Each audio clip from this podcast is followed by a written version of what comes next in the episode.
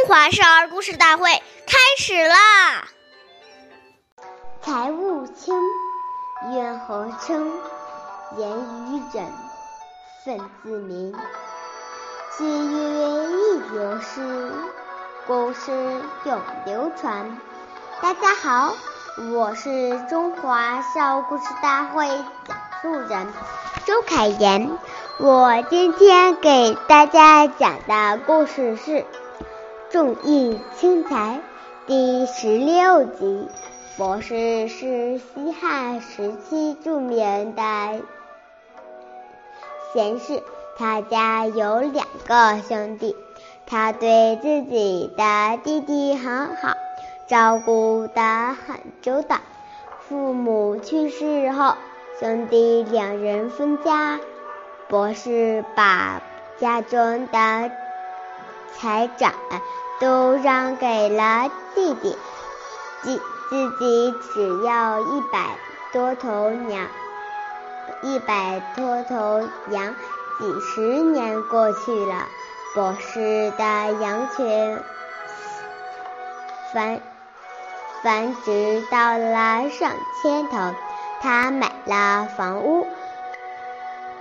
置办了土地，这时弟弟却因善而破产了。于是，博士毫不犹豫地把自己的财产分了分了一半给弟弟。博士的行为感动了弟弟和和所有人，大家都说他是。重亲情，不爱财，不爱财的君子。下面有请故事大会导师王老师为我们解析这段小故事，掌声有请。好，听众朋友，大家好，我是王老师。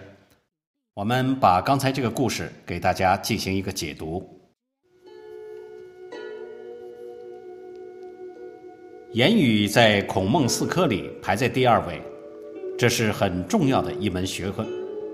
俗话说：“忍一时，风平浪静；退一步，海阔天空。”能忍让，就能化干戈怒气于无形之中。其实啊，在忍的当中，不但能扩宽自己的心量，也会唤醒对方的惭愧之心，因为。